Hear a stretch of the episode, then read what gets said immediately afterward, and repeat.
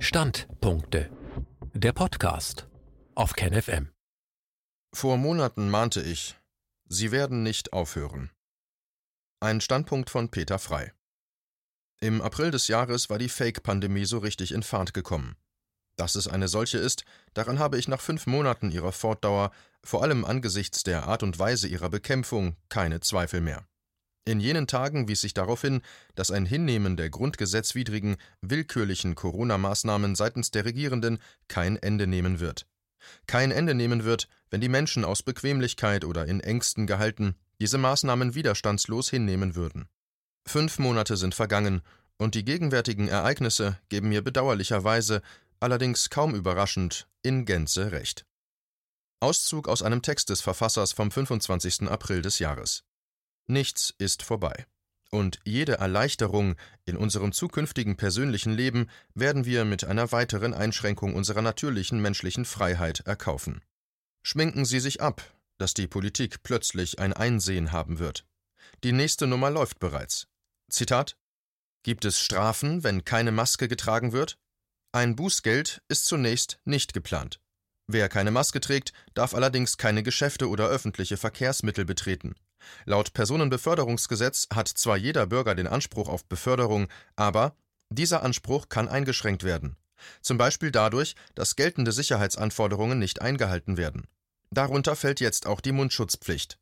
In Geschäften gilt die jeweilige Hausordnung. Und da die Geschäftsbetreiber verpflichtet sind, die Mundschutzpflicht zu beachten, können sie Kunden ohne ausreichenden Schutz abweisen.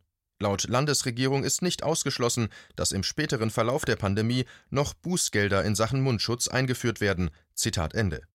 Das ist bewusste Körperverletzung und Krankmachung, und zwar auf mehreren Ebenen.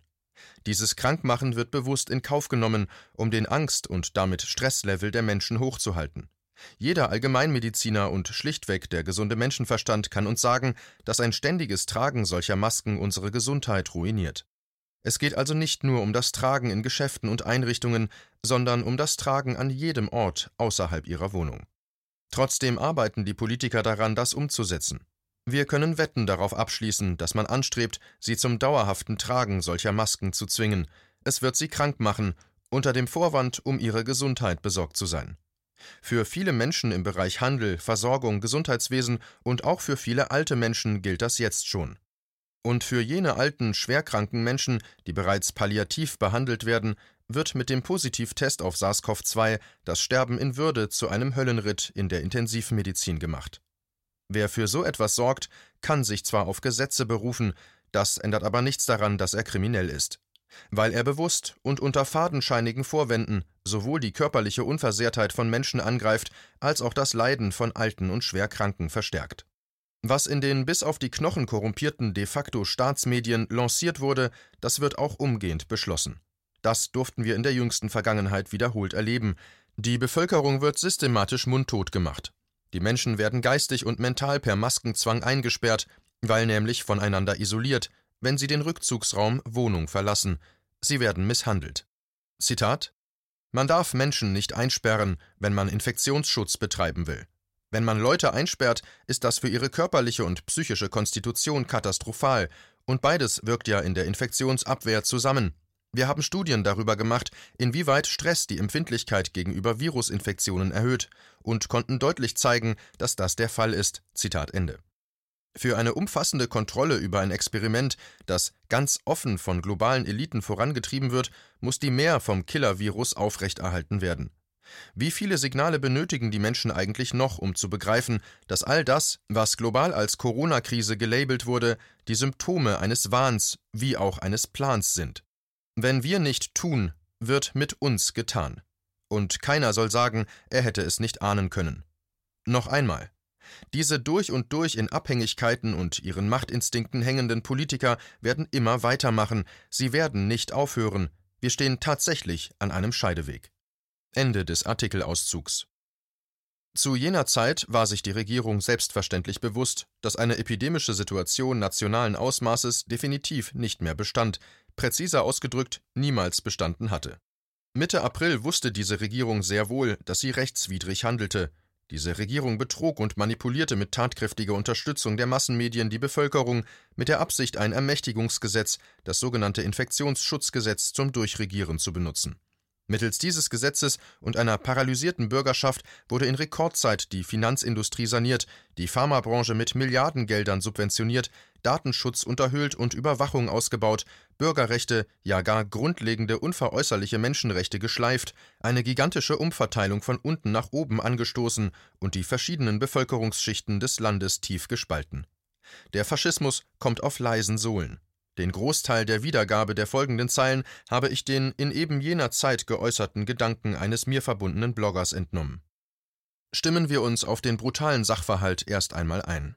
Die Bundeskanzlerin und die Regierungschefinnen und Regierungschefs der Länder vereinbarten am 15. April 2020 die gemeinsamen Beschlüsse vom 12., 16. und 22. März 2020 sowie die begleitenden Beschlüsse der Besprechung des Chefs des Bundeskanzleramts mit den Chefinnen und Chefs der Staats- und Senatskanzleien der Länder sowie die Entscheidungen des Corona-Kabinetts bleiben gültig.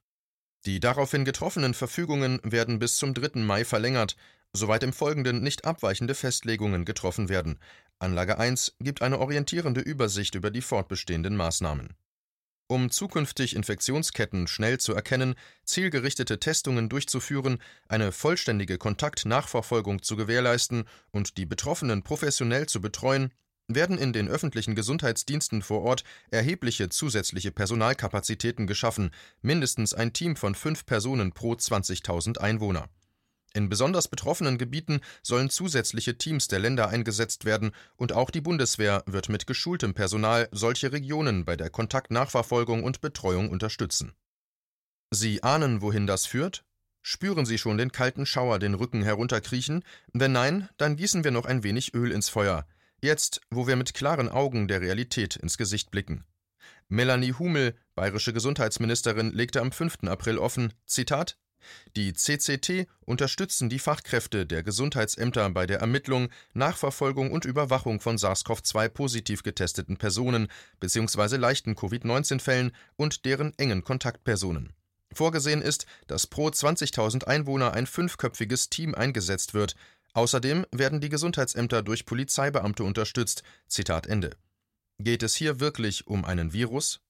Militär im Inneren des Landes und Polizei plus Einsatzteams zur Ermittlung, Nachverfolgung, Überwachung und vermutlich auch zur Internierung.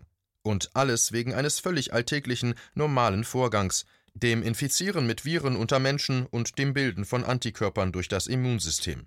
Und alle Zahlen, selbst jene des Robert Koch Instituts, belegen, dass die große Welle, Seuche, Überlastung des Gesundheitssystems längst Geschichte sind – Wozu wird also ein derart großer Terrorapparat aufgebaut?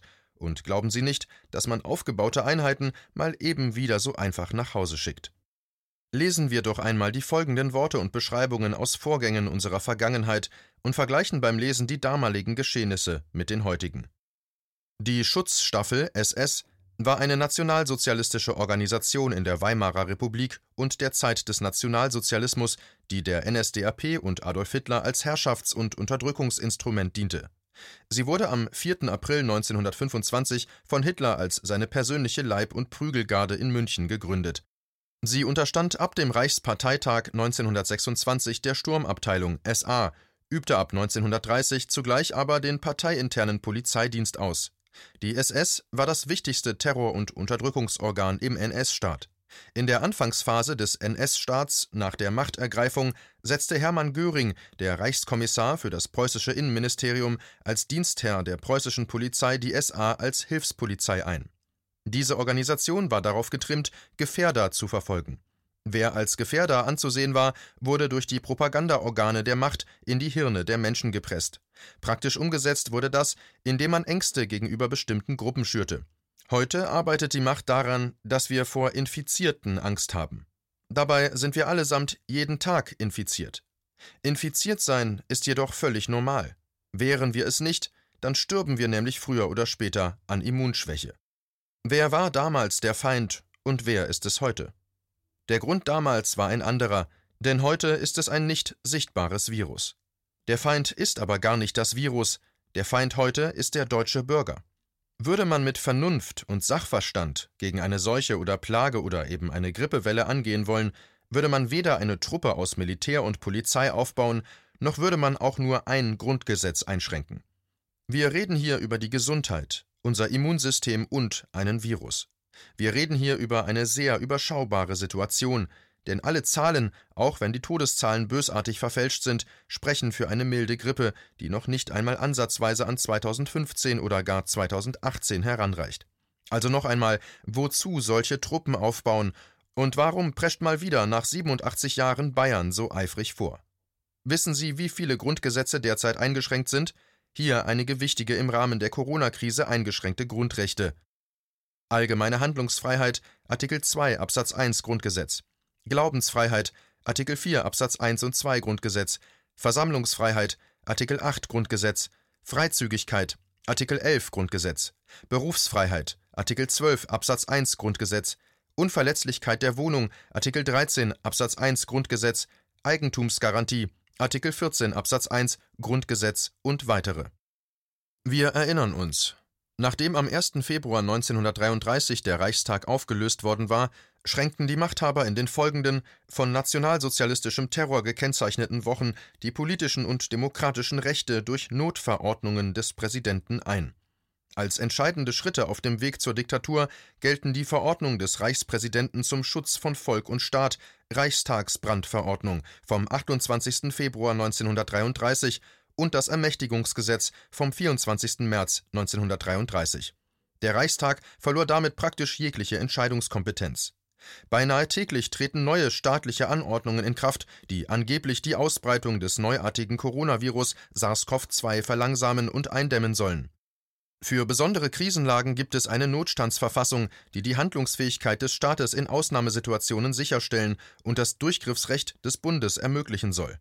Die sogenannten Notstandsgesetze sind freilich keine eigenständigen Gesetze, sondern überwiegend Ergänzungen von Artikeln des Grundgesetzes und enthalten Regelungen für den Verteidigungsfall, zum Beispiel bei militärischen Bedrohungen, den inneren Notstand im Falle von Angriffen auf die Grundordnung oder den Bestand des Staates, den Katastrophenfall bei Unglücksfällen, Seuchen oder Epidemien, wie im derzeitigen Fall des SARS-CoV-2-Virus.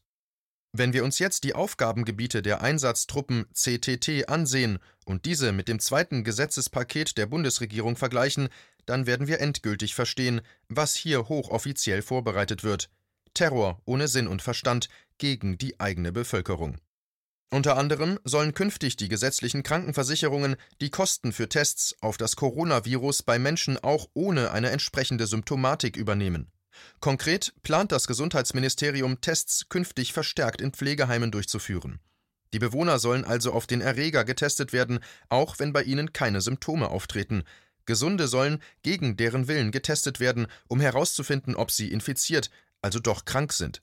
Gesundheitsminister Jens Spahn gegenüber dem Spiegel, Zitat Gerade Pflegebedürftige und deren Umfeld wollen wir besonders schützen.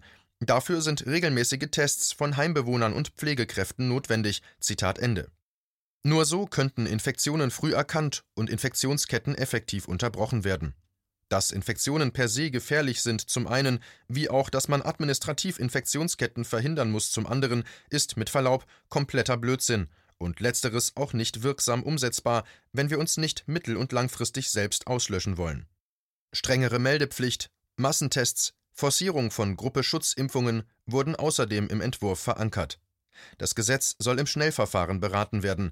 Nach aktueller Datenlage und dem ersten Semester Medizinstudium machen all diese Gesetze und Maßnahmen keinen Sinn, außer man will mit aller Macht und Gewalt Zwänge durchsetzen. Koste es, was es wolle.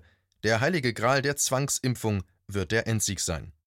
Jeder Arzt und Normalsterbliche mit gesundem Menschenverstand weiß, dass ein Testen von Gesunden ohne Symptome ohne medizinischen Sinn ist.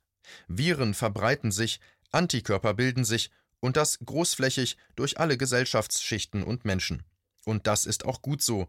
Wozu will man diesen natürlichen, gesunden, wichtigen Prozess verlangsamen oder gar stoppen? Unser Gesundheitssystem ist nicht überlastet und wird es auch nie werden. Verkäuferinnen und Kassiererinnen in systemrelevanten Geschäften wie Tankstellen, Apotheken, Supermärkten sind nicht reihenweise tot umgefallen oder sind massiv erkrankt, Herr Bodo Schiffmann hat sehr gute Zahlen zu Lidl genannt. Ich kenne sehr gute Zahlen von Shell und Aral. Die Realität zeichnet ein ganz natürliches Bild ab. Die Maßnahmen der derzeit noch legitimierten Amts- und Mandatsträger schießen gefährlich und pervers über das Ziel hinaus. Dem muss sofort, und zwar ohne Wenn und Aber, ein Ende gesetzt werden.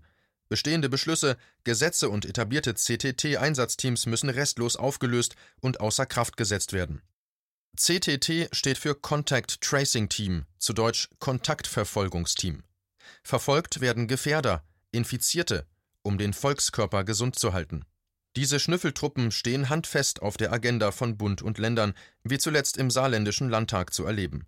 Die dortigen Parlamentarier nickten einstimmig einen weiteren entsprechenden Gesetzesentwurf der Regierung ab. In Bayern sind inzwischen 288 solcher Teams im Einsatz, in Baden-Württemberg etwa 300, Hessen hat 268 und das Saarland meldet 34.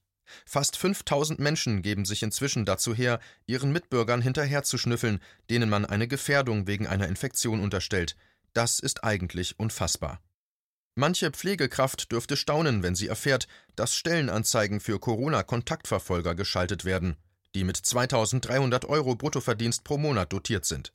Und irritiert es nun vielleicht doch den einen oder anderen, welche Funktionen die Bundeswehr, gegründet und betrieben zur Landesverteidigung, inzwischen im Inland ausfüllt?